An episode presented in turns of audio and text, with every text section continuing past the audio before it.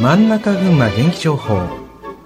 この時間は群馬県伊勢崎行政県税事務所の提供でお送りします。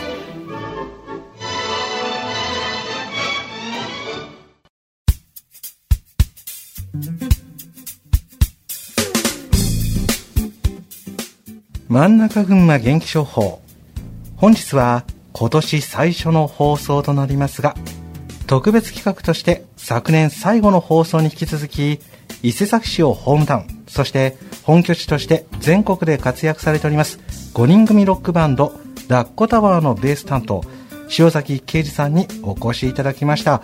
え塩崎さん明けましておめでとうございます。おめでとうございます。はい明けましてございます、はいえ昨年に引き続きね今年もよろしくお付き合いいただければなと思いますので、まさか年をまたいでまた登場させていただけるとは非常に光栄でございます。いえこちらこそ、はい。ね出ていただきましてありがとうございます。よろしくお願いします、えーちなみになんですが前回の放送で、はい。えーまあ、ゼップ新宿で、まあ、ワンマンライブをやると、はい。そういうねお話いろいろちょっと聞かせていただきました、またあの伊勢崎のもんじゃでは、カラが好き。で そんな話も。そんなね、ええ。はい、地元的な話でございますけども、そんな話もさせていただきながら、はい。そしてラッコタワースについてねいろいろお話を振り返らせていただきました、はい。えーそしてですねあの改めてなんですが、まあ、そのホームタウン伊勢崎市に関するお話に関してちょっと行きたいなと思うんですが、はいえー今一番力を入れている活動？はい。そしてまた現在進行形の活動をちょっといくつか教えていただけますでしょうか？はい。えー、と改めましてラッコタワーのベース塩崎です。はい。はい。えーとですねラッコタワーというバンドがですね、まあ、群馬伊勢崎の出身のバンドなんですけども、我々がですねまあ一番こう活動の中で力を入れているイベントというのがはい10年今年で10年になります、アイロックスというイベントがございましてはい。こちらがですねもう間もなく4月なんですけども、えー4月の5673日間で、はい。えー、メガネの板垣文化ホール伊勢崎へで、えー行われます、まあはい。こちらがやっぱり今一番力を入れている活動現在進行形でといえばこれうんうん。ですね、はいこちらになりはい。ちなみになんかこのアイロックスうん。でございますけども、はいあの故郷編とかなんかこう、分かれていらっしゃるんですよね。そうですね。はい。どういったものなんでしょう？はい。えっとですね、アイロックスという、まあ、そもそもイベント自体が、はい。えっと群馬で、まあ、僕ら群馬で育って群馬で、うんうんうん。えー結成したバンドなのであのやっぱ地元で何かをしたい、うん。え地元で何かをするっていうのはもちろんその、ね、その県外で出会った仲間をこう呼ぶ、うん。招くも一つだし、群馬のこと知ってもらいたい。そうですね。知ってもらいたいみたいはない。感じでってことですね、そうですね、はい。それも一つなんですけども、ええ。やはり地元で活動しているアーティスト、うん。に集結して出てもらいたいという気持ちもありまして、うん。うん。でそういった故郷編という名前を付けさせてもらったんですけども、はい。えそれが4月の5日の金曜日初日なんですけど、うん。うんこの日は本当に群馬縛りといいますか群馬のアーティストオンリーでいろいろこうライブをやったりとかっていう風になるんですけど、はい。もちろんねその僕らと同世代といいますか、まあちょっと後輩になってもするんですけど、そのそれこそ10年前にアイロックスを始めた時からやってるバンドだったりとか、それこそ最近の若手だったり、うんうん。うん、本当にいろいろこう年代も幅広く、うん。えー集まっていただくので、まあね、あの気になる方あの群馬といえばみたいなバンドも、うん。これからのそれこそバックナンバーのようなバンドが出てくると僕は信じてますので、それこそ最初の年はバックナンバーから始まったイベントなんで、バックナンバーとツーマンでやってはい。でそこから始まったイベントでもありますし、はい。で今本当に群馬フロム群馬メイドイン群馬をこうね、うん。背負ってうん前線で頑張ってるバンドばっかりですから、はい。はい。ぜひ聞いてもらいたいところですね。そうですね。見に来てほしいですね。本当楽しみね。うん。来てほしいです。はい、わかりました。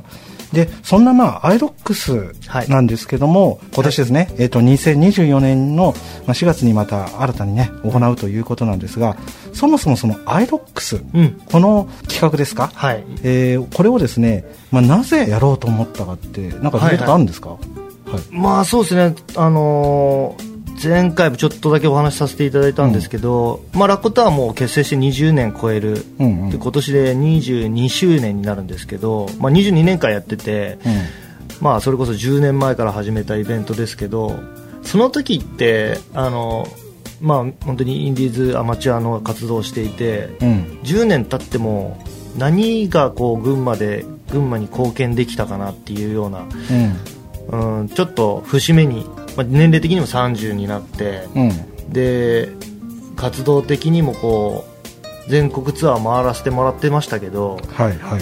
大きなこう飛躍で飛躍だったりとか、まあ、本当に周りの仲間だったり分かりやすくこうお茶の間だったりとかにメディアに出たりとか、うんうん。そういうこともなかったし自分たちの中で満足しちゃうってた部分もあったかなと思ったりして、うん。でもやっぱり、うん、貢献って何なんだろうって考えた時に、うん。やっぱ多くの人に見てもらいたいしもう本当に始めたきっかけもそうですけど、ね、たくさんの人に広がっているところをやっぱり家族だったり仲間だったりによくそれ帰ってきたねって言ってもらいたかったりとかあもう本当に単純な気持ちにこう一周してか考え直した時にはい。だったらこれ地元で分かりやすくこう自分たちがやってきたことが間違いじゃなかったんだっていう証というか、そういうことを形にしてみようというので、うんうん。何ができるかなというふうに考えた時にやっぱ地元でイベントをやってみたいと、うんうん。まあ、それがフェスうんの日開催すること。うんでもね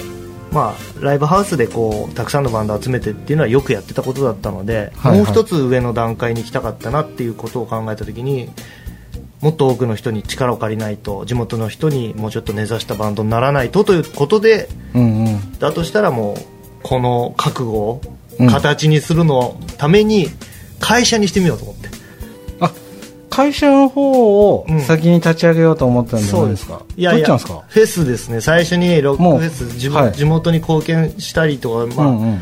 ええ錦を飾るじゃないですけどそういったことをまず最初に考えていたので、はい。それをその考えがあって会社を作ったんです、なるほど。うん、何かこう形にして残していきたいぞって思った時に、ね。改めて、はい。アイロックスという会社を。そうですね。じゃあもう会社自体は、うん。あれですよね。あの打ち合わせのお話の中では2000 13年に立ち上げたはい。でその後アイロックスそうですね。やられたっていうことで。2014年やったのでだから会社作ったきっかけはだからそのフェスを地元でやるために、まあ変な話できなくはないんですけど、はいはい。やっぱ人事になっちゃったり主催株式会社アイロックスにしたかったんですよ。どうしても。うん。うん。自分たちで責任持つぞっていうそそういう意味としてですね、なんか、ね誰かのせいにしちゃってた活動もしてたので、はい。結局結果が出なかったりダメだった時にうん。やっぱ大人のせいにしちゃったりとか、うん。そういったのもなんかやっぱ違うなと思っていてうん。うん本当にそれこそ伊勢崎に登記したんですよ。はいはいはい会社を。はい。地元に登記して、で会社を作って株式会社アイロックス主催の、えーどこぞの、ね、大きい会社さんの主主催じゃなくてはい。もう目に見える自分たちがやってる顔が見える主催者のイベントですと。それはラッコタワーですと、うん。だからもう全部責任持つしもうこれから続けていくって意味でもう本当に自分がもう名刺代わりのようにう動き回ってだからこそこう少しね見方が大人の見方も変わってきたりとかもうんうんして、そこからですね全て始まったもう本当にその決意というか、はい。ね、こう地元でやっていくぞっていう意味も含めて、ええ。会社を立ち上げてそしてアイロックスというね、うん。あの企画を達成させたとはい。いうことなんですね。はい。わ、かりました、はでまあそんなあの塩崎さんでございますがちょっとその中でお聞きしたかったのは、はい。メンバーそのお話しした時に反対しなかったですか、い。やそれこそ、はい。あれですよ本当に。い、いんじゃない？みたいな？いやいやもうまあまあいいんじゃないというよりは やっぱいろいろあったんですね。何度も何度もええ太田の駅前の、うんうん。えーファミレスにうんうん。朝まで、うん。もうドリンクバーを頼むだけしもうずっと迷惑なお客さんを毎週のようにやっていて、あみんなでもうじゃあ何度となく話し合いをして、ええそうですねああじゃないこうじゃない言いながら。はいはい。名前を考える時も名前も自分考えたんですけど、はい。やっぱ意味のあるうん長く続けていきたいっていう意味も込めて、うん。メンバー一人一人のはい。名前に愛が入ってるっていうのもあるんですよ。ああ塩崎の愛、はい刑事塩崎刑事なんです刑事の。愛、はいはい。あの重田だったり。はいはい。で松川圭介の圭介だったりとかっていう、うんうんうんうんまあ一人一人あるんですけどでもやっぱどそこの愛っていうのは地元でやるっていうところでうん。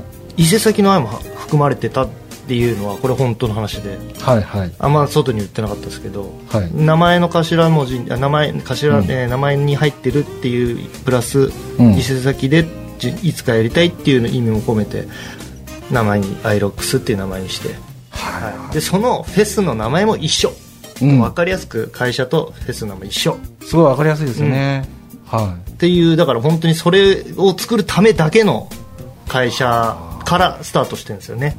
いああそうだったんですね、でも本当にそのし深夜朝までのそのファミレスでの会話っていうのが、はい。やっぱ今となってはこう思い出すとその時言ってたことと変わってないよなっていう部分ブレてないよなよくよくやれてるなっていう部分の方が多くて、うん、当初の予定とは全然違いましたけど、あなんかいろいろ計画があったんですね。はい。そうですね。なんか例えばもう野外でやりたいとか。ああなんかいろんなプランはあったものはなかなかこう、まできてないところもありますけど、うんうん。でもやってみて分かることもたくさんあったんでうん。今ねそのようやく地元もともと群馬の、えー音楽センター高崎にあるはいはいはいはいところから始まったんですけど、はいようやくその本当に地元の伊勢崎ではい。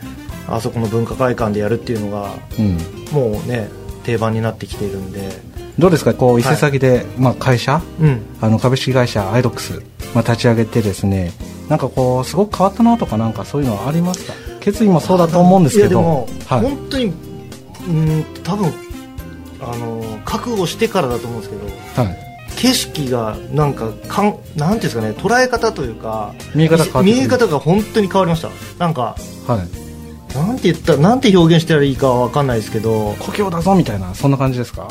うんなんかよりより愛が深まったというか、はいはい。まあ、なんやかんやこう、ね、住んでる時うは、んうん。夏足夏暑くて本当冬寒くて風強くてみたいなこと、ねなんかよく言ってましたけど。そうですね。学生さんもすごいペダルでね。日本一の、ねう温度になったりとかして、うん。でも冬寒いしみたいなこと言ってたんですけど、でもなんかそそれはそれでうん。あの群馬の良さ伊勢崎の良さで、うん街並みもどんどん変わりますけどやっぱ変わらない部分もあったりして、うん。やっぱいいなやっぱいいよなってなんかこうしみじみ思ったりしちゃってた部分も。だから、うん。赤城山の僕それを登下校見ながら、はいはい。行きはよいよい帰りは北からこう風ね登校の時は、はい。あの楽にこう風で進むんですけど、うんうん。帰りは倍ぐらいかかって、はい。もうね、もうカナブンが顔に当たったりしながら夏場は。そうですね。まあそんなこともやりながら、はいはい、まあ、登下校しててって赤城山っていう景色とかもうん。今まで何も思わなかったんですけど、うん。やっぱなんか改めて見てなんかちょっとほろって涙出ちゃったりとか 裾本当に長えなとか思ったりとか。なんか、あー。そういうなんて言ったら表表現していいか分かんないですけどなんかうん本当によりこう愛が深まったってことですね。感じしますね。ああわかりました、はい。ありがとうございます。もうぜひぜひね、うん。もっともっと伊勢崎愛を深めていただきつついやいやもう本当に。そして群馬を深めてね、うん。あの発信していただければありがたいなはいというふうに思います。はい。で、まあ、ここまでちょっといろいろねお話しさせていただきましたけども、はい。えー将来の目標とか実現させる夢とかなんかそういうのがあれば教えてくださいそうですね。やっぱり、まあ、なんだかんだその掲げてた夢って一つ大きくかか叶ってるなと思ったのは先ほど言ったそのアイロックスというフェスが開催できていること、はい。えーこれがずっと、ね、紛れもなく10年続いているということがもう夢の一つではあるんですけど、うん。やっぱりバンドとして、ね、もっとそのもっともっと群馬の人伊勢崎の人に知っていただきたいしうん。やっぱりそういう意味ではあの活動をもっともっと大きなところにチャレンジしていきたいなというふうに思っていて、うん。うん。まあ、本当に一つの、まあ、一個のひステップとしてあの今年 ZEP 新宿を7月15日にやらせていただきますし、はいはい、はい。言ってらっしゃいましたね、ええ。ここはまあ一つね、大きな、ん。ねあの目標の一つでもありますから、はい。そういったこそういった活動をしながらですねやっぱり、あのたくさんの人に知っていただきつつやっぱりうん。もう分かりやすく言っちゃうとね紅白だったり、うん。まあ、それこそお正月明けだからあれですけどそういったところだってあの出たいに決まってるじゃないですか。そうですよね。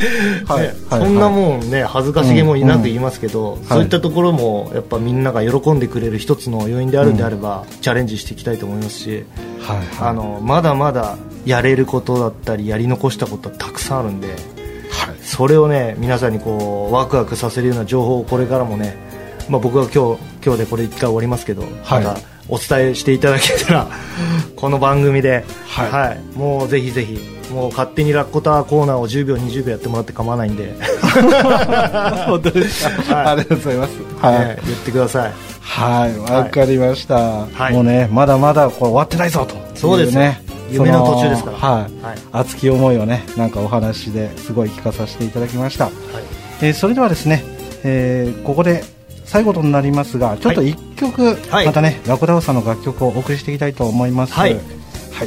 えー新年ということでございまして、まあ、その一発目となりますが、はい。どんな曲ラコダワの楽曲を選曲しますでしょうか？はい、えーまあ、ラッコタワーといえばという代表曲にもなってますね、あのドラゴンボールスーパーのあの、エンディングテーマをやらせてもらった時の曲でもあるんですけども、まさに春の、えー桜にぴったりな曲ではありまして、それこそ4月のアイロックスに来ていただきたいという思いも込めて、うん最後こちらの曲を聴いていただければなと思います。じゃあ曲にしていいですか？はいはい。では、聴いてください。ラッコタワーで薄紅。